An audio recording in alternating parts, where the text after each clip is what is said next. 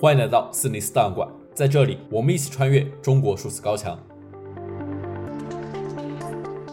十一月二日，北京头条官方微博账户发布了一则名为“造成两千七百余人被临时管控，北京一确诊病例被刑事立案侦查”的新闻。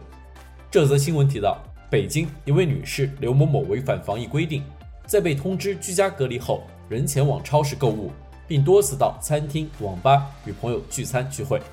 在刘某某确诊之后，关联病例已达七例，两千七百余人被采取疫情临时管控措施。目前，北京警方以涉嫌妨害传染病防治罪对刘某某依法刑事立案侦查，将追究其刑事责任。但从官方新闻的叙述来看，这名不愿意居家隔离的刘女士大概率是一名无症状感染者，而严厉追究其刑事责任，则被认为是一种以儆效尤。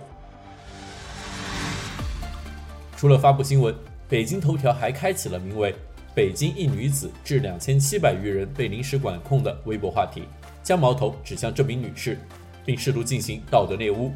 对此，有网友批评道：“想给人挂牌游街示众呗。”还有网友说：“现在防疫真的还是防疫吗？真把人民内部矛盾玩到极致了。”除了以上留言外，在这条新闻的评论区意外出现了一条冲塔评论，引起了不少网民的致敬与转发。一位 ID 为毕达哥拉斯的远房亲戚的用户仿写原话题评论道：“引号北京一男子致十四亿人受长期管控。”北京一男子所指为谁，不言而喻。这条评论也因此迅速被网民转发至热门。不过，有网友很快意识到这一勇敢发言的后果，已提前开始举办赛博葬礼。推特网友 Leslie 记录下了微博用户毕达哥拉斯的远房亲戚账号最后的模样。但目前，这位冲塔者的账号名称“毕达哥拉斯的远房亲戚”已无法在微博上检索到，疑似已遭到封号。就在几天前。现任新浪微博 CEO 王高飞，网名为“来去之间”，对于微博的封禁政策如此解释：“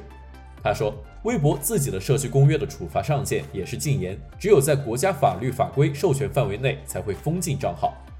在该事件引起广泛关注后，北京头条官微已将原微博的评论功能全部关闭，并将此前的两个话题：“北京一女子致两千七百余人被临时管控。”苹果一病例违规外出被立案调查撤下，这位微博用户的冲塔行为，直接导致北京头条不得已全面禁评。在墙外平台上，有许多网民对这位冲塔者表达了敬意，同时响应这一讽刺批评，认为习近平的动态清零政策将中国人的生活全面绑架。另有网民反馈，在微博使用“北京一男子”进行评论会被炸号。